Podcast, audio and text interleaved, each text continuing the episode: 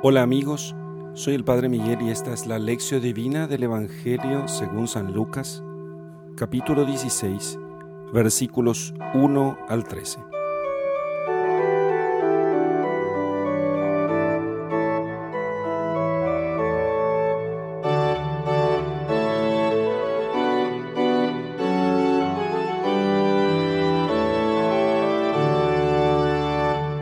Dijo Jesús, dirigiéndose a sus discípulos.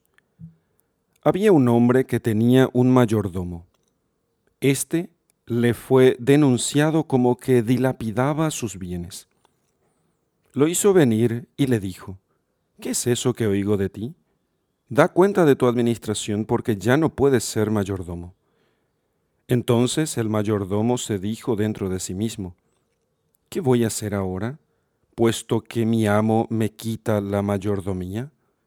De cavar no soy capaz, mendigar me da vergüenza.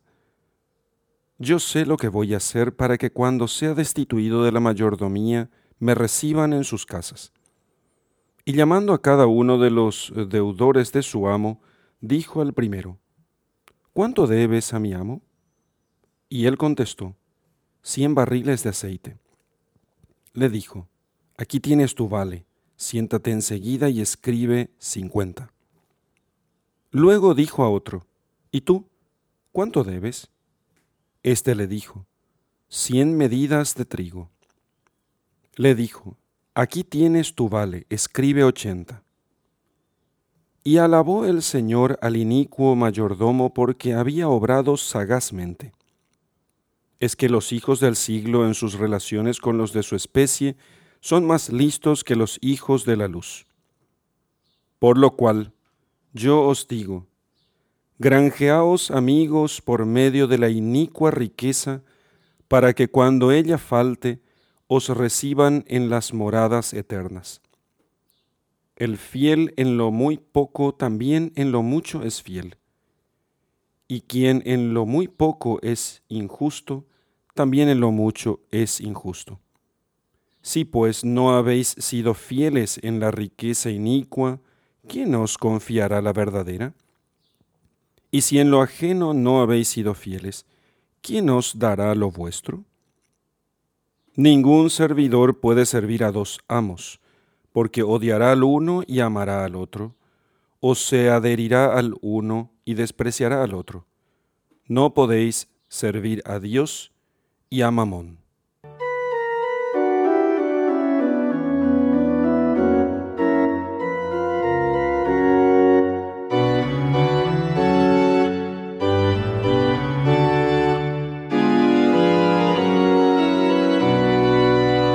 Dice el Señor en esta parábola que había un hombre rico, o sea, un hombre eh, rico en bienes, que tenía muchas posesiones, que tenía muchos bienes, podríamos llamar un millonario, ¿sí? ¿Qué tiene, qué tiene un millonario? Tiene de todo.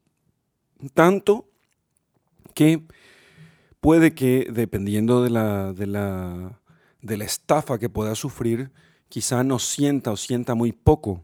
De hecho, es lo que parece eh, que va a sentir muy poco lo que, él, eh, lo que sufre, o sea, la estafa o la, la dilapidación de los bienes que realiza sus, su, su, empleado, el mayordomo, que era como una especie de gerente.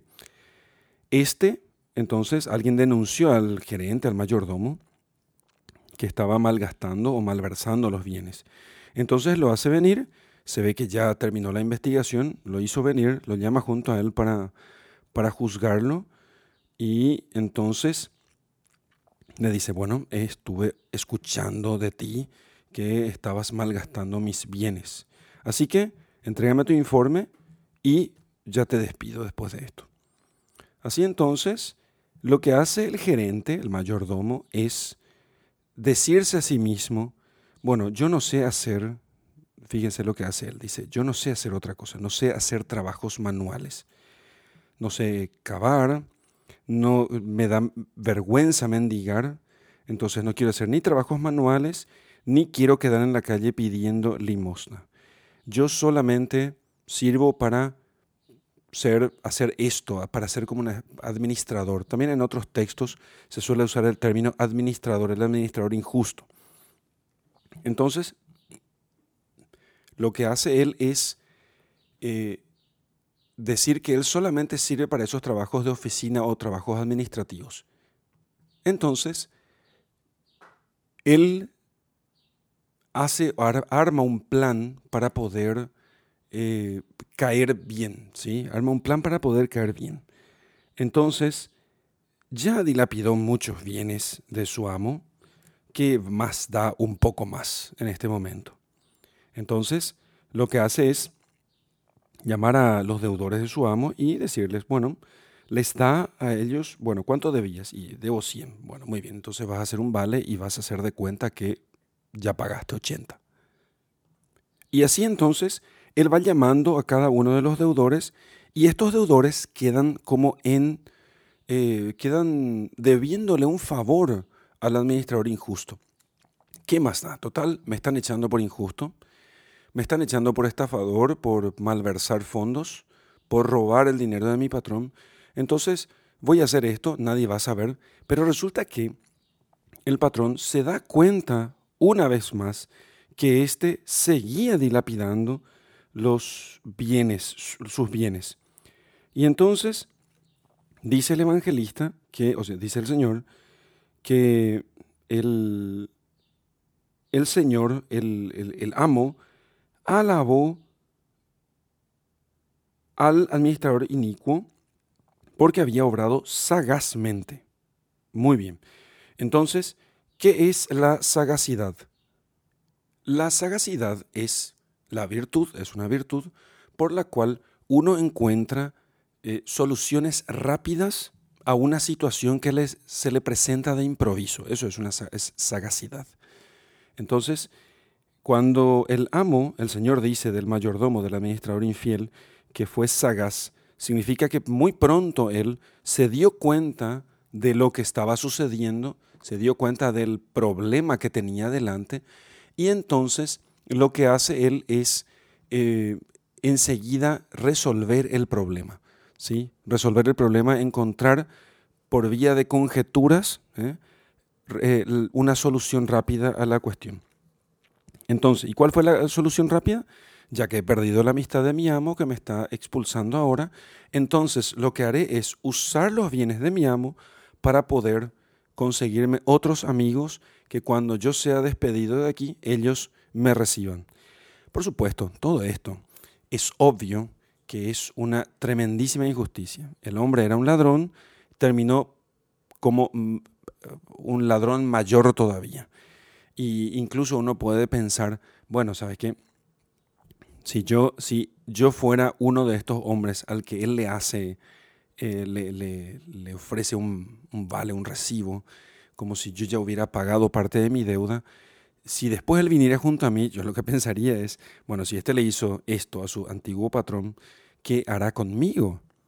Pero por lo menos la situación, aún así, aunque el mismo administrador infiel se hubiese dado cuenta de esta posibilidad, aún así su situación era eh, mejor que aquella en la que él no tenía ninguna posibilidad.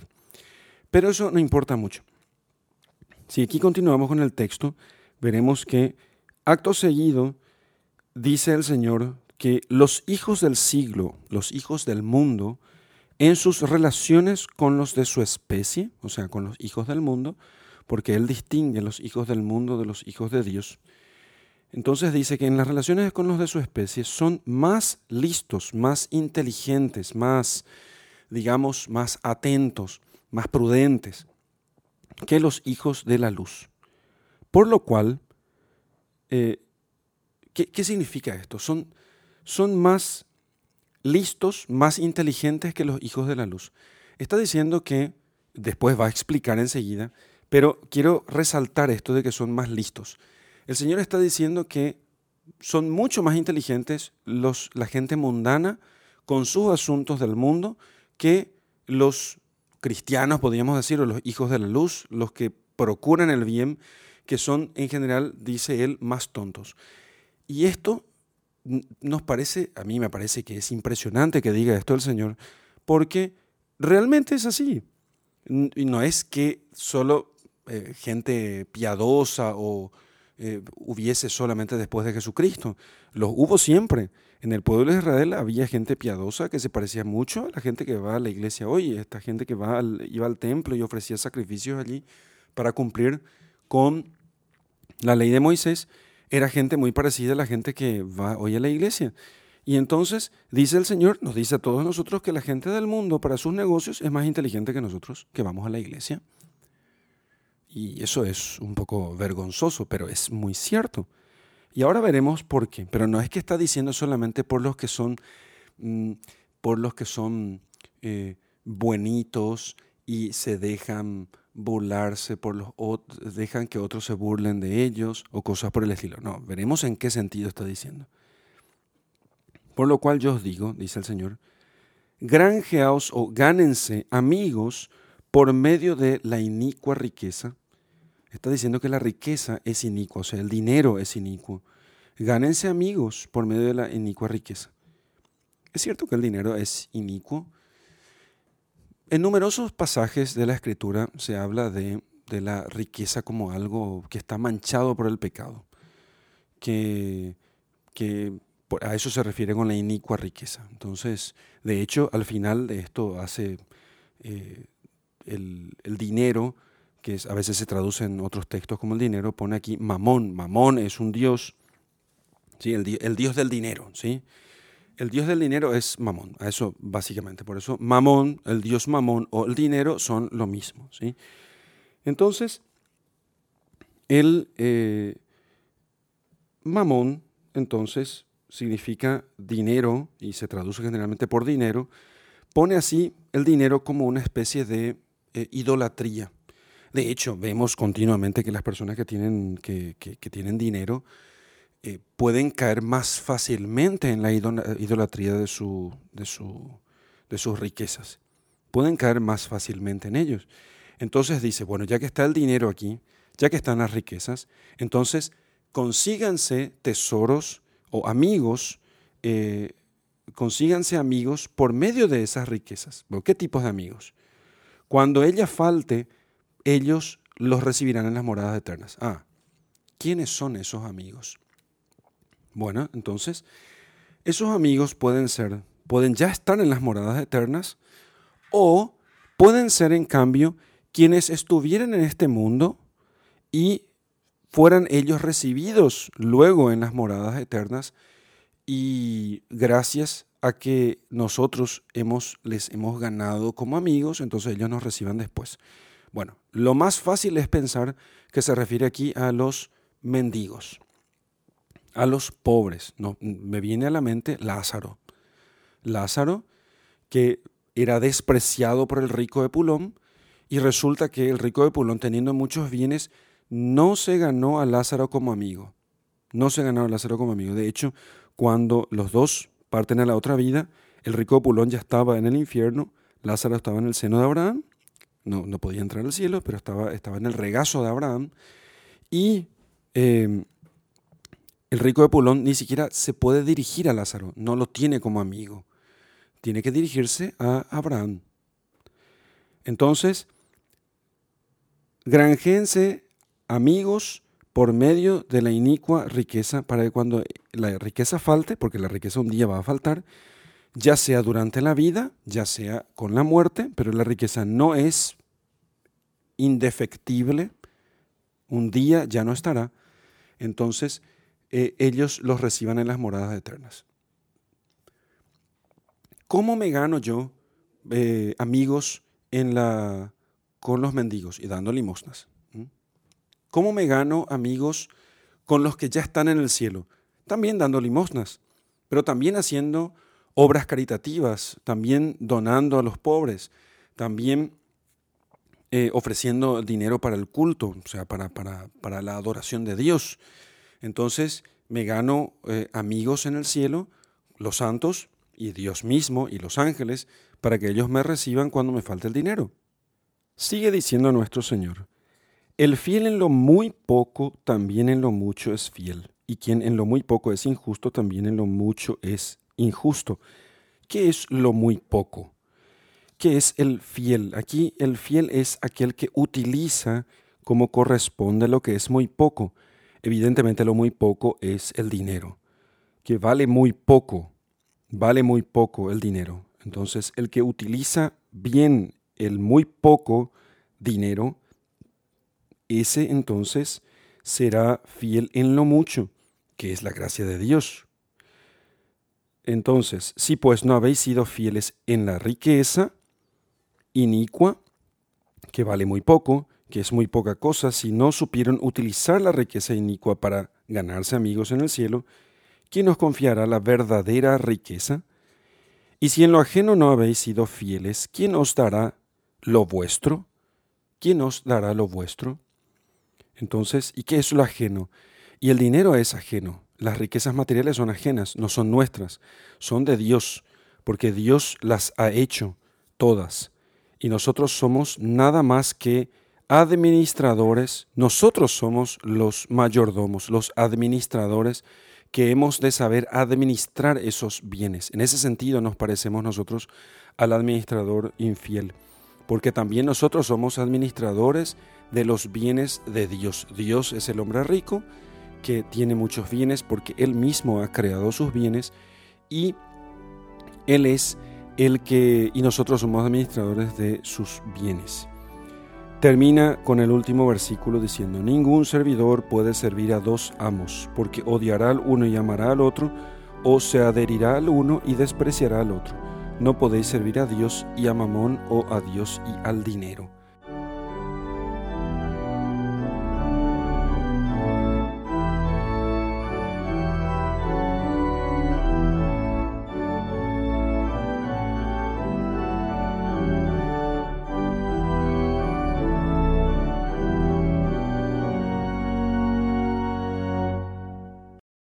Vamos a meditar ahora el texto que hoy nos propusimos eh, en, la lección, en esta lección divina. Si Dios es el hombre rico, si Dios es el hombre rico y nosotros somos sus administradores, ¿qué podemos nosotros hacer con tantos bienes? Lo primero que hemos de hacer es meditar en los bienes que Dios nos da. ¿Y cuáles son los bienes que Dios me da? Y bueno, podemos pensar primero en los bienes de naturaleza. Los bienes de naturaleza son todos aquellas, aquellos bienes que yo he recibido en mi propia naturaleza.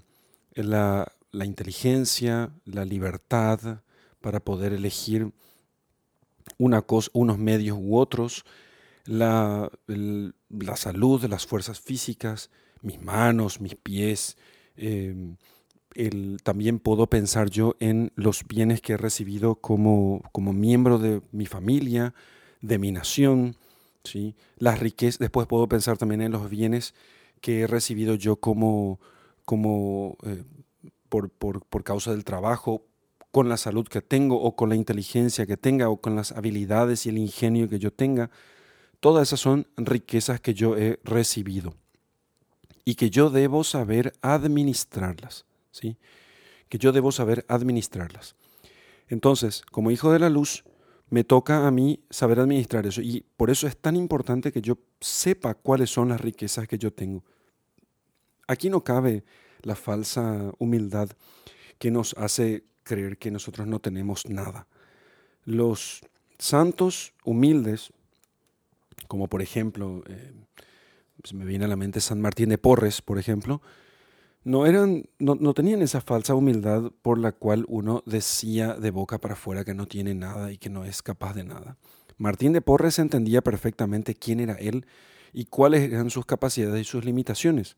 O sea, él tenía conciencia de que tenía un talento, no lo iba a enterrar, no lo enterraría, no, no, no, no está dispuesto a enterrar ese único talento que tiene, porque un talento Fíjense en la moneda que utiliza nuestro Señor Jesucristo para ese pasaje del Evangelio. Un talento son millones, es el salario de muchos años. Un talento podría equivaler, qué sé yo, a que uno pensara en, no sé, 100 o 200 millones de guaraníes, o no sé, 100 eh, mil dólares, podría imaginarte. Un talento son 100 mil dólares. Aunque aún aquel que recibió un solo talento no recibió poca cosa recibió mucho. Y entonces el administrador de bienes debe tener plena conciencia de los dones que tiene, de lo que él ha recibido de Dios, de las riquezas que él ha recibido de Dios. Aunque mal no sea solamente la libertad de hacer el bien y evitar el mal, de poder amar a Dios sobre todas las cosas, de poder hacer obras buenas, aunque no sean las más espléndidas a los ojos del mundo. No importa, el hecho es que Dios nos ha hecho a nosotros administradores de los bienes. Nosotros no tenemos esos bienes para nosotros. Ni hablar del que sea rico en bienes, eh, en bienes materiales. El que tiene riquezas materiales no las tiene para que él las disfrute pura y simplemente.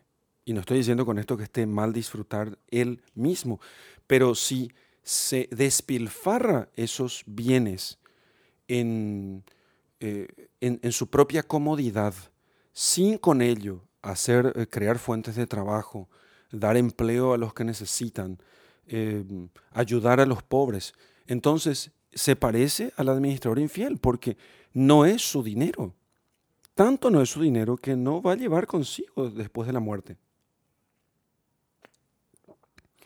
Y como decía mi hermano, mi hermano solía decirme, bueno, tu casa es tuya, cuando teníamos estas discusiones así, le encantaba hacer este tipo de paradojas. Entonces me decía, tu casa es tuya, bueno, mi casa es mía, supongo. Y me decía él, bueno, deja de pagar los impuestos y veremos de quién es tu casa. ¿eh? Entonces, con esa paradoja él quería decir que en realidad eh, el Estado termina siendo mm, dueño de tus bienes. Hoy yo le diría, en realidad lo que hay que pensar es, cuando te mueras no llevarás nada porque no es tuya, la casa no es tuya. No consideres entonces que lo que puedas tener es mucho o poco. El Señor ya ha dicho, es, los bienes materiales son poca cosa. Y el que es, no importa que tengas la mitad del mundo, que seas el hombre más rico del mundo, no importa eso. La cuestión es si sos fiel con eso y si lo utilizas para poder ganarte amigos en el cielo, que te reciban en las moradas eternas cuando cuando ella falte, o sea, cuando mueras. Esa es la única pregunta que tienes que hacerte. Entonces, si sos fiel en lo poco, entonces se te dará mucho y lo mucho es la gracia de Dios. Si no has sido fiel en lo poco, entonces, si no has sido fiel en las riquezas, en eh, las riquezas inicuas, que es lo poco, ¿quién te confiará la verdadera riqueza? ¿Cuál es la verdadera riqueza? La verdadera riqueza es la gracia de Dios. Yo puedo tener todo, pero si no tengo la gracia de Dios, no tengo nada. Entonces, si en lo ajeno no he sido fiel, que son los bienes materiales, los bienes de este mundo que han sido creados por Dios, pero no son míos, entonces, ¿quién me dará lo mío? ¿Y qué es lo mío?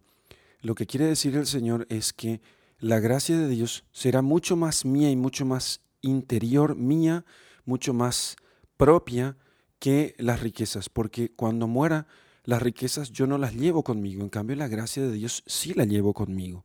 Los méritos sobrenaturales por el bien hecho también los llevo conmigo y esos sí son, esas sí son riquezas. En otro pasaje el Señor va a decir que, eh, que, que si somos prudentes, entonces nos vamos, vamos a recoger tesoros en el cielo. ¿sí? Recoger o guardar tesoros no en este mundo, sino en el cielo.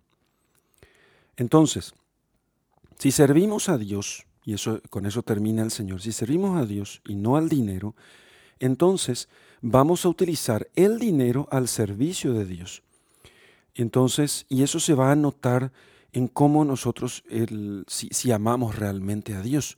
Si nosotros amamos a Dios, vamos a utilizar el dinero inicuo, o el dinero, las riquezas, para poder ganarnos tesoros en el cielo.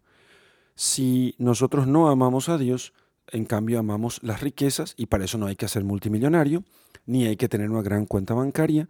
Para amar el dinero basta tener inclinación o deseo del dinero. Entonces, esto no se refiere solamente a los ricos, también el pobre, miserable, el mendigo, que no tiene otra cosa sino el dinero que le dan durante el día para comer, si él no ama a Dios sobre todas las cosas y lo que busca es principalmente y sobre todo ese dinero que le dan en limosna es muy distinto del administrador injusto. No es muy distinto del rico, eh, del rico deshonesto, del rico que, es apegado a sus riquezas. No vamos a pensar nosotros, como en Paraguay se suele utilizar, mal utilizar en Paraguay se le dice humilde, la gente humilde, están refiriéndose a los pobres. Pero los pobres no siempre son humildes. A veces los pobres son los más soberbios. No se trata de la cuenta bancaria, se trata del apego o desapego con el que yo trato esas riquezas. Porque, y, si bien es cierto que siendo rico es más difícil ser virtuoso, también es cierto que la pobreza no nos hace virtuosos automáticamente, no nos hace buenos automáticamente.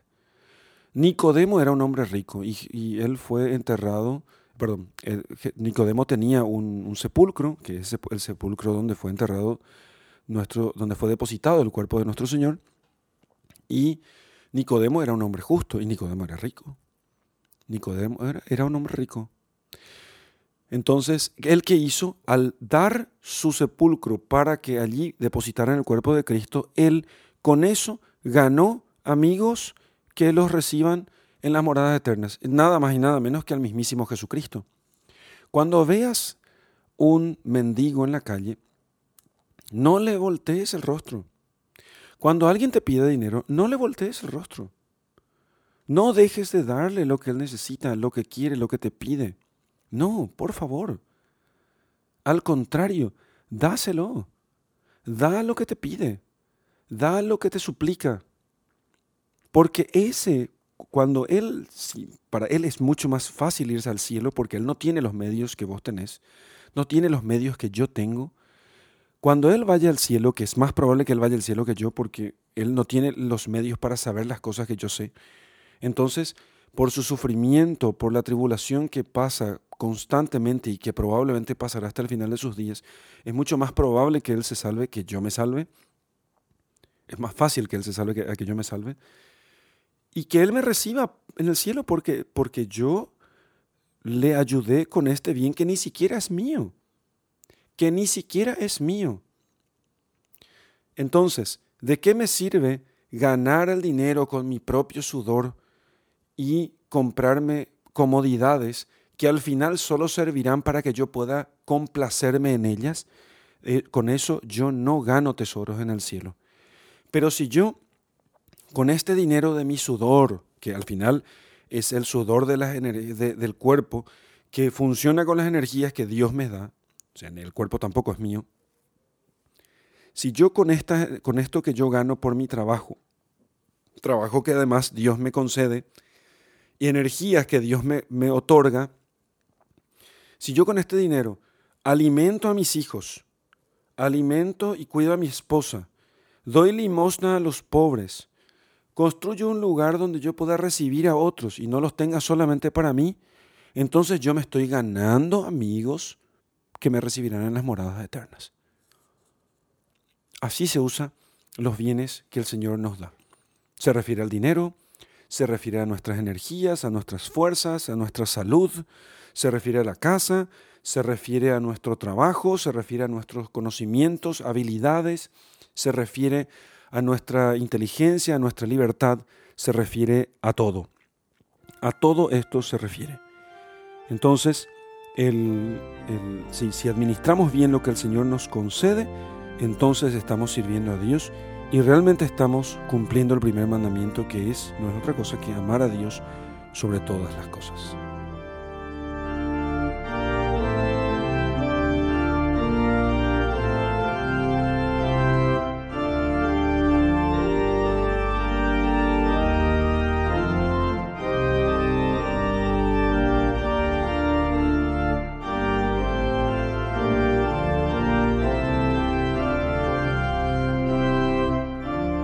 Señor, te doy gracias porque me das luces para comprender que nada de lo que tengo es mío. Nada de lo que poseo me pertenece. Soy simplemente un administrador de los bienes que me das, que me otorgas. Ahora, Señor, te ruego que me concedas luces para poder identificar cuáles son esas riquezas, cuáles son esos bienes que me has dado. La salud, las energías, el cuerpo, las fuerzas, mi casa, mis amigos, mi familia, mi nación, la cultura y la educación que he recibido, mi lengua, también la religión, la posibilidad de estar en, en, tu iglesia, los sacramentos, el dinero, en fin, y todas las cosas que tengo. Todo lo que tengo, todo lo que soy, te pertenece. Yo solo puedo administrar bien estas cosas. Así que te pido que me des luces para poder reconocer cuáles son las riquezas que me has otorgado. Y en segundo lugar te pido, Señor, que me concedas las luces para poder ver cómo he desperdiciado hasta el día de hoy tu gracia, cómo he desperdiciado hasta el día de hoy los bienes que me has concedido, las veces que he negado mis esfuerzos al necesitado, las veces que no he dado limosna, las veces que no he atendido con lo que yo tenía a los que necesitan, a los pobres, las veces que he cerrado mis entrañas a aquel que me pedía ayuda, todas esas veces, Señor, en fin, que no supe ganar amigos en el cielo con las riquezas que tú me has dado en este mundo. Dame, Señor, esas luces para poder conocerte a ti y conocerme a mí. Para la contemplación vamos a descansar en el Señor en lo que en, en Dios mismo que nos ha revelado su voluntad y vamos a rezar el Salmo 112. Alabad siervos del Señor, alabad el nombre del Señor, bendito sea el nombre del Señor ahora y por siempre. El Señor se eleva sobre todos los pueblos, su gloria sobre los cielos. ¿Quién como el Señor Dios nuestro que habita en las alturas y se abaja para mirar el cielo y la tierra? Levanta del polvo al desvalido, alza de la basura al pobre, para sentarlo con los príncipes, los príncipes de su pueblo. Gloria al Padre y al Hijo y al Espíritu Santo, como era en el principio, ahora y siempre, y por los siglos de los siglos. Amén. Thank you.